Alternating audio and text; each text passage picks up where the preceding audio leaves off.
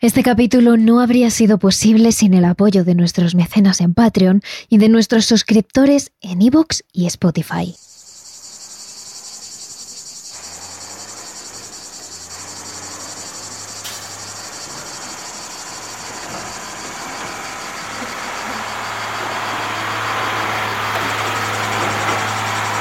...11 de julio de 1978 al sur de Cataluña, España. Un camión sobrecargado de propileno circula por la carretera N340 ubicada en Tarragona. A tan solo unos kilómetros en el camping de los Alfaques, en Alcanar, cerca de 800 personas disfrutan de sus vacaciones. Una cifra récord en la historia de este camping. Cerca de las dos y media de la tarde, el olor de la comida al aire libre inunda la explanada que se mezcla con el de la playa. Sobre el terreno costero, se extienden multitud de caravanas y tiendas de campaña. La temperatura es perfecta. La mayoría de los allí presentes son extranjeros que han venido de todas partes del mundo a visitar el país y a disfrutar de sus vacaciones. La música, las voces de los niños jugando y las charlas entre los adultos hacen del camping un lugar idílico para pasar unos días de desconexión y de relax.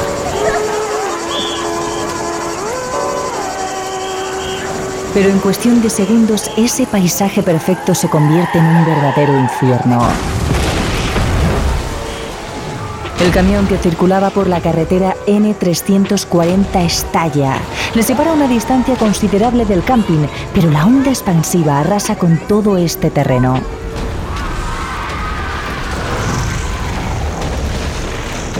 El gas que transporta en estado líquido entra en contacto con el aire, formando una nube incandescente que hace aumentar la temperatura hasta superar los mil grados centígrados.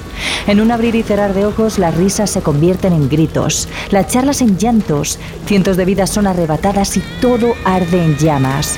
Los pocos supervivientes intentan huir, corriendo a la playa desesperados para apagar el fuego que les abrasa la piel, sin ser conscientes de que la orilla hierve a más de 2.000 grados centígrados a causa de las altas temperaturas.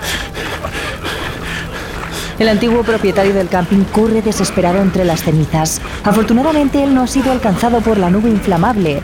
El hombre, junto a las pocas personas que no han sido alcanzadas por el fuego, intenta ayudar a los supervivientes en vano. Nadie sabe qué hacer o cómo actuar frente a una estampa que se asemeja al mismísimo infierno.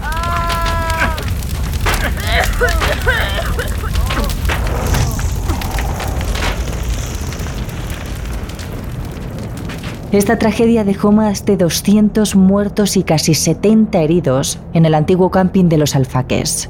Familias enteras perecieron calcinadas y abrasadas por las llamas, convirtiéndolo en el peor accidente de tráfico de la historia de España. Terrores nocturnos con Inma Entrena y Silvia Ortiz.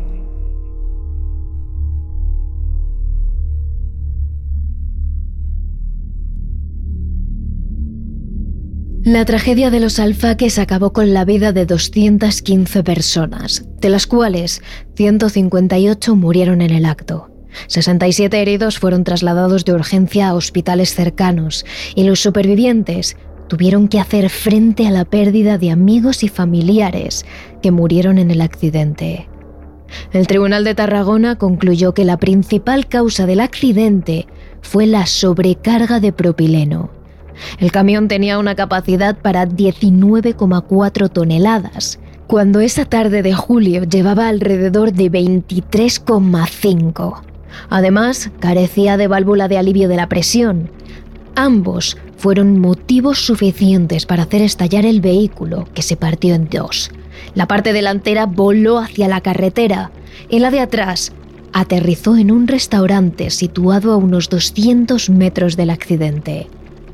La explosión redujo a cenizas una tercera parte del camping, haciendo explotar las bombonas de butano y otros vehículos que fueron alcanzados por el propileno. En las primeras horas tras el accidente, miles de llamadas telefónicas procedentes en gran parte del extranjero colapsaron las centralitas de las clínicas, los gobiernos y los hoteles.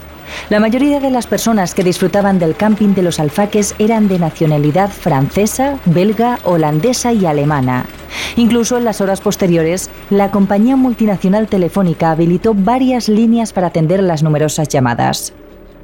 Pasaron meses e incluso años hasta que la mayoría de los cuerpos, a falta de dos, fueron identificados a partir de la dentadura y los huesos. No quedó nada más de la mayoría de las víctimas que perdieron la vida en la tragedia de los alfaques.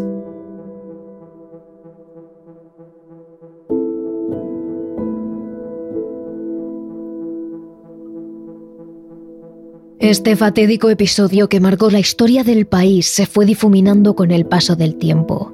Tan solo familiares y personas cercanas a las víctimas parecían recordar lo que ocurrió aquel 11 de julio del 78. Sin embargo, no mucho después, el camping de los alfaques volvió a llamar la atención de la gente.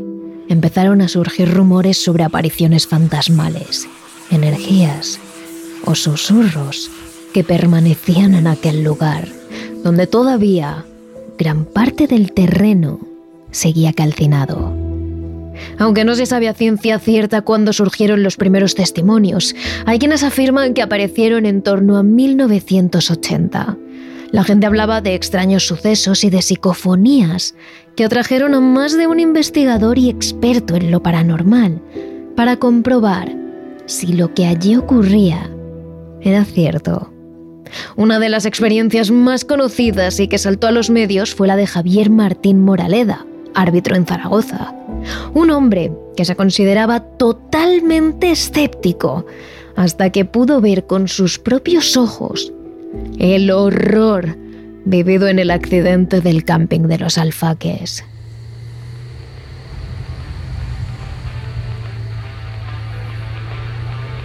La madrugada del 19 de agosto de 2004, Javier conducía desde Peñíscola dirección Tarragona junto a su mujer y a su hija. Ambas iban dormidas en sus respectivos asientos mientras él se entretenía escuchando la radio. A esas horas, Javier no podía ver nada más allá de unos cuantos metros de distancia. Lo que iluminaban sus faros del coche, alrededor todo era oscuridad. A lo lejos el brillo de la luna se reflejaba sobre un mar en calma. Era una noche tranquila, o eso pensaba. Cuando el vehículo circulaba por la carretera N340 a la altura del antiguo camping, Javier vio unas figuras a un lado de la carretera. Era el único coche que recorría la calzada a esa hora, así que redujo la velocidad para ver de qué se trataba. Pensó que quizás era gente que había tenido la mala suerte de quedarse tirada a medio camino, y quizás podía serles de ayuda llegado el caso. Los faros del automóvil no tardaron en iluminar a las siete u ocho personas que había colocadas de pie cerca del arcén. Ninguna se movía. Parecían estatuas, salvo porque unas pocas seguían con la mirada al coche de Javier, mientras otras tenían la vista fija hacia el camping. Allí había mujeres, hombres y niños. Todos vestían con ropa de verano, camisetas y pantalones cortos, sandalias, toallas. Lo extraño era que ninguno tenía una linterna o algo similar con lo que iluminar la zona. Tampoco parecían estar disfrutando de una excursión nocturna. Javier se fijó en la última persona del grupo, un hombre con gorro de pescador y un cubo de playa en la mano. El cruce de miradas duró apenas unos segundos, pero fue lo suficiente para que le helara la sangre. En ese momento, Javier pudo ver claramente cómo ese extraño no tenía rostro. La cara de ese hombre era totalmente negra, como si estuviese quemada. ¿Era real? se preguntó en un primer momento. Pero lo había visto perfectamente y bajo la luz de los faros de su coche, que iluminaron a esos extraños durante unos segundos. ¿Quiénes eran? ¿Qué hacían ahí? ¿Por qué no tenían rostro? Javier pensó inmediatamente en una cosa. Esa gente no era real, no era de carne y hueso. Eran seres de otro mundo. Javier pisó el acelerador y se alejó de allí lo más rápido que pudo, dejando a esas cuatro personas sumidas de nuevo en la oscuridad. El árbitro no daba crédito. Después de varios minutos, cuando llegaron a su destino, Javier le contó a su mujer lo que había presenciado en la carretera N340. Y tras escuchar atentamente sus palabras, ella le explicó lo que ocurrió allí hace unos años, el accidente de los alfaques, y le dijo que quizás lo que había visto efectivamente no eran personas, eran las almas de las víctimas de esa tragedia. Sea estas experiencias paranormales que no solo Javier, sino que más de uno tuvieron al pasar por la zona de los alfaques. Le sumamos además hasta tres diligencias oficiales de la Guardia Civil sobre fenómenos extraños en la zona. La historia gana más peso todavía. Una de las más conocidas es aquella que el periodista Javier Pérez Campos recoge en su libro Ecos de la Tragedia, dedicado a lo ocurrido en el camping de los Alfaques, donde recoge las experiencias de los supervivientes, además de hechos extraños que han vivido numerosas personas que han recorrido la zona. Buenas tardes, me llamo Daniel, soy guardia civil y hace unos años fui testigo junto a una compañera de algo muy extraño en el antiguo camping Alfax en San Carles de la Rápita, donde estuve destinado. Así empieza uno de los testimonios de la Guardia Civil, quizás la más conocida, que tiene relación con lo sucedido en el antiguo camping de los Alfaques. Ocurrió en febrero de 2010, cuando él y su compañera María fueron enviados a vigilar la zona donde solía ser frecuentada por traficantes de droga. Llevaban algo más de dos semanas controlando el lugar, concretamente el exterior de la zona litoral, cuando presenciaron algo que jamás supieron explicar. A altas horas de la madrugada, mientras los dos agentes vigilaban la zona con la cámara de visión nocturna, la figura difusa de una mujer y una hija cogidas de la mano les apareció en el monitor. Las dos siluetas caminaban por la orilla, observando el paisaje, algo extraño a esas horas de la noche donde reinaba la oscuridad. Ambas vestían ropa de verano, algo poco común en pleno invierno, donde el frío húmedo de la costa cala hasta lo más profundo de los huesos. Lo más curioso es que el sensor no capta calor en ninguno de los cuerpos. Aparecían de color azul, totalmente fríos, cuando lo normal es que cualquier ser vivo aparezca de colores anaranjados y rojizos a través de las cámaras térmicas, ya que emiten calor. Extrañados, los dos agentes bajaron del coche y caminaron hasta el punto en cuestión, alumbrados por sus linternas. Pero cuando llegaron allí, no había nadie. Ese lugar parecía llevar unas cuantas horas solo, deshabitado. Ni siquiera en la arena había huellas ni de la madre ni de su hija. Pero los dos agentes eran muy conscientes de lo que habían visto. La experiencia de los dos agentes hizo saltar las alarmas a un hombre, un superviviente de la tragedia, que perdió a toda su familia aquella tarde. Entre ellos a su madre y a su hermano pequeño. El cadáver de este último fue reconocido dos años después a través del análisis de la dentadura y del tamaño aproximado del cuerpo. Quizás el hombre de Julio no les suene a aquellos que siguieron el accidente de cerca, pero si nos referimos al superviviente como el niño del polo, puede que suene más. El verano del 78, cuando Julio tan solo era un niño, fue con su familia hasta el camping para pasar unos días. En el momento del accidente, el pequeño Julio estaba yendo a comprar un helado, de ahí el nombre del niño del polo. Lo más sorprendente es que aunque fue alcanzado por la nube de propileno, salió totalmente ileso Parecía tratarse de un milagro.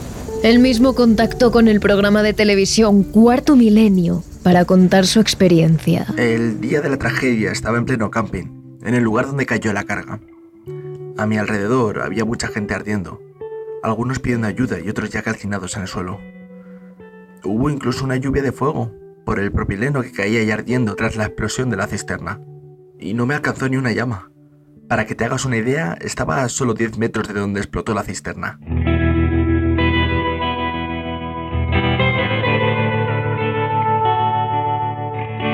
La única explicación que supieron darle es que el material del chaleco salvavidas que llevaba puesto estaba hecho del mismo gas que el que transportaba el camión. Esto hizo que se produjera una especie de repulsión magnética, algo parecido a lo que ocurre con los imanes y su campo magnético, que cuando los polos son iguales, se repelen. Quizá eso explique también por qué en algunos sitios había botellas de plástico en perfectas condiciones y al lado barras de hierro fundido. Al enterarse de la experiencia paranormal que vivieron Daniel y María de la Guardia Civil, Julio llegó a pensar que podía tratarse de uno de sus hermanos pequeños y de su madre, que murieron en el accidente justo al resto de su familia.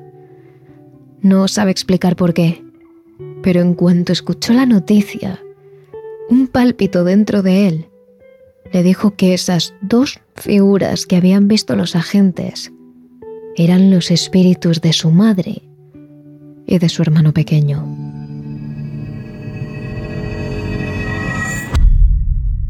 Pero más allá de las experiencias de los ciudadanos, los vecinos de la zona y de los terribles recuerdos de los supervivientes del accidente, hemos podido hablar con uno de los equipos de expertos en lo paranormal que fue a investigar allí hace no mucho tiempo. Nos referimos al grupo EPTA, el más conocido en España y que nos atreveríamos a decir que más casos ha investigado aquí. Bien, pues Aldo Linares, uno de sus integrantes, nos ha dedicado unos minutos al equipo de terrores nocturnos para contarnos cómo realizó su investigación cuando fue hasta el antiguo camping de los alfaques para ver qué sensaciones tenía allí dentro. Una experiencia dura. Nos contó que fue muy difícil recorrer aquel terreno abandonado y sentir una fuerte energía del recuerdo, un recuerdo cargado de dolor, que a día de hoy permanece sobre el terreno. En este lugar, en los alfaques, la presión a la que me refería era una, una, presión que tenía que ver mucho con otras que he sentido en situaciones similares en lugares un poco peculiares. Y es la sensación como de arrebato, ¿sabes? Como de, de algo quitado de raíz, pero bruscamente. Que es algo muy físico, muy interno, ¿no? Como que si el sonido se fuese arrebatando, se quitase de sopetón y que quedase un silencio que es más, más silencio que el silencio en cuanto a que es más, más envolvente pero más seco. Arrebato. Esa es precisamente la palabra que más utilizó durante su entrevista y que mejor definía lo que allí quedaba. Según contaba Aldo Linares, era como sentir algo físico que de pronto desaparece, como un ruido fuerte que de repente se para y crea un silencio más envolvente y seco que el propio silencio en sí. Había una tristeza y una soledad, pero que tienen que ver también con, con algo, con algo aislado, como si fuesen parte de un olvido, apagadas, eh, mustias. Eh, sí, te diría que esa tristeza y esa soledad tenían un componente muy mustio, muy débil, muy cansado, muy muy maltrecho, ¿sabes? Es, es curioso, pero las sensaciones fueron así. Durante el tiempo que duró la investigación, Aldo Linares recorrió cada uno de sus rincones con un nudo en la garganta. Podía sentir la pena y el dolor que se habían quedado allí de forma estática a lo largo del tiempo. Te diría que con intensidad en un par de sitios concretos. En la parte de atrás del camping donde estuvimos caminando y luego en una zona cercana que había como una, una casucha, ahí también. Y la sensación era de sentirme observado, sí, pero observado también mudamente, ¿sabes? Como si alguien mirase, pero mm, como si no quisiese decir nada, como si no no pudiese, como si hubiese un desdén, pero que no era por, por pasotismo, sino era un desdén de, como de debilidad, ¿sabes? Como de, de, incluso te diría que de temor también, ¿sabes? Era como, como si hubiese quedado suspendido en, en, el ambiente. Pero más allá de las sensaciones físicas, pudo ver algo, concretamente a alguien. El fantasma de una mujer que les observaba desde la distancia. Vi a alguien en la, en la casucha, eh, a una mujer, recuerdo. Yo te diría que de unos 60 y algo de años, vestida con unas ropas como muy, muy domésticas.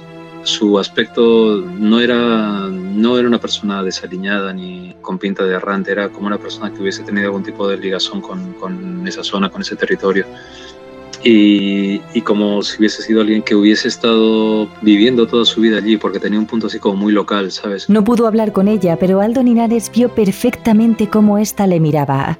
Lo intentó un par de veces, pero no quiso forzar la situación. No es bueno comunicarse con las entidades que no quieren hacerlo. En ningún momento tuvo la sensación de que aquella mujer fuese una víctima del accidente, sino una de las personas que vivió en las ruinas de una casa cercana que estuvo en pie tiempo atrás. Aunque no fue la única persona a la que vio. Mientras recorrían la zona, a la mente de Aldo Linares vinieron más personas y recuerdos. En el camping tuve sensaciones de personas, sí, y de gente muy joven, te diría de un niño sobre todo, bueno, un niño, un chaval, sí, de 14 años, 13 años eh, había una zona que había como una, una, especie de lugar para barbacoa o algo así. Y allí también eh, sentí a, a, dos hombres mayores, pero tampoco pude verles, pero sí sentía esa presencia de señores mayores, ¿sabes? El chaval era muy fuerte la sensación, eso sí, ya te digo, o sea, y tuve una imagen mental de alguien, de un chavalín con el pelo un poco lacio, eh, negro, mm, con cejas un poco pobladas, pero que estaba ahí, o sea, como si estuviese por ahí. No sé si perdido, no, no lo sé.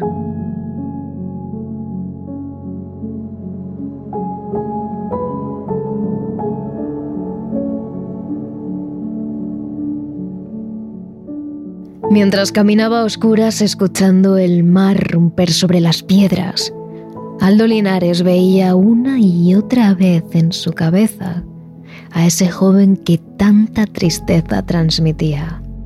Aunque ahora el terreno donde estaba el antiguo camping parezca una zona normal, soleada la mayor parte de los días y con una playa espléndida, sobre la tierra aún quedan restos del accidente aunque no sean visibles para la mayoría. Tan solo unos pocos, como Aldo Linares, son capaces de percibir esos restos de energía que por la intensidad de los acontecimientos vividos se repiten una y otra vez, como una especie de fotograma. Y junto a ellos, algunas almas que han quedado atrapadas en este mundo y no son capaces de irse al más allá. Pero lo que sí te diría es que en la zona de los alfaques eh, sí siento que algo ha quedado, ¿sabes? Hay pena, hay dolor, hay abandono y probablemente, probablemente haya pues quien no se ha dado cuenta todavía o, tiene miedo a irse o se ha quedado enquistada por algo. Pero por mis sensaciones sí te diría que algo ha quedado y que es una zona marcada, sí, o sea, sin duda alguna, ¿sabes? Que hayan pasado varias décadas desde el accidente no quita que la tragedia siga presente sobre la playa de Alcanar. Un trauma que no solo sufrieron los vivos, sino que a día de hoy continúan reviviéndolos los que ya no están. Quizás lo que, lo que me queda mucho y lo que recuerdo mucho caminando en la oscuridad por allí y tal es justamente esa sensación de sentirte muy pequeño, de decir nada es seguro, ¿sabes? Nada es tajante, nada es indefectible y nada es permanente, pero que lo único que está claro que va a pasarnos a todos es que vamos a morir en algún momento determinado, ¿no? Y que es una certeza, que la certeza de la vida que es curiosa y que curiosamente no nos preparan para ella. Y por eso quizás también nos, nos da miedo, ¿no? Pero, pero en ese lugar noté mucho eso, ¿no? El peso de la vida, mi vida, la de Javi, que estábamos ahí caminando, y el peso de esas vidas arrebatadas que ya no estaban ahí, pero que de una forma u otra en el ambiente se notaba que estaba ese peso y estábamos a, pues en la zona abierta con la brisa del mar y tal, pero aún así, aún así se notaba el peso y, y se notaba con mucha fuerza, ¿sabes?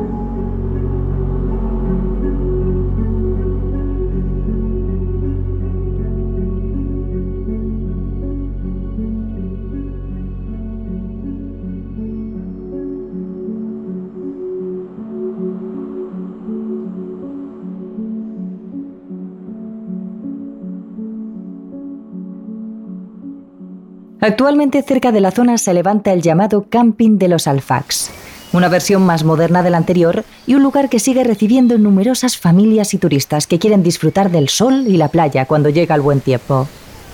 Tras el incendio y la destrucción que provocó la explosión, los dueños del terreno decidieron levantar un nuevo lugar de vacaciones mucho más moderno y con apartamentos como bungalows, tiendas de campaña o parcelas donde estacionar la furgoneta.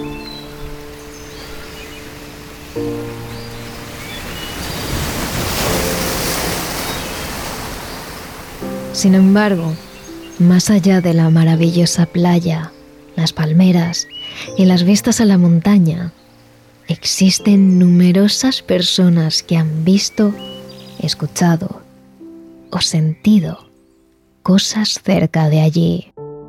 Testimonios a los que se les suman otros como el de Aldo Linares y que nos recuerdan que bajo ese nuevo camping, los recuerdos de aquel trágico accidente nunca se borrarán.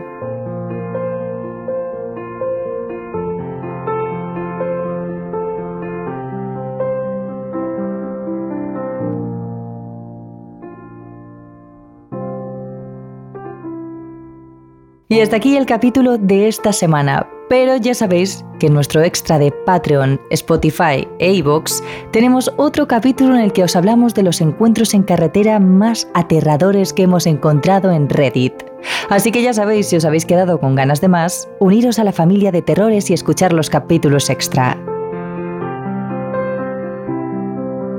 Y no te olvides de seguirnos en nuestras redes sociales. Somos arroba terroresn en nuestro canal de Twitch y Twitter y terroresnocturnos.trn en nuestra cuenta de TikTok, Instagram y Terrores Nocturnos en YouTube, donde por cierto estamos subiendo capítulos cada día. Y dentro de muy poco tenemos preparado una sorpresa para nuestro canal. Así que no tardes en seguirnos en YouTube. Terrores Nocturnos, realizado por David Fernández Marcos.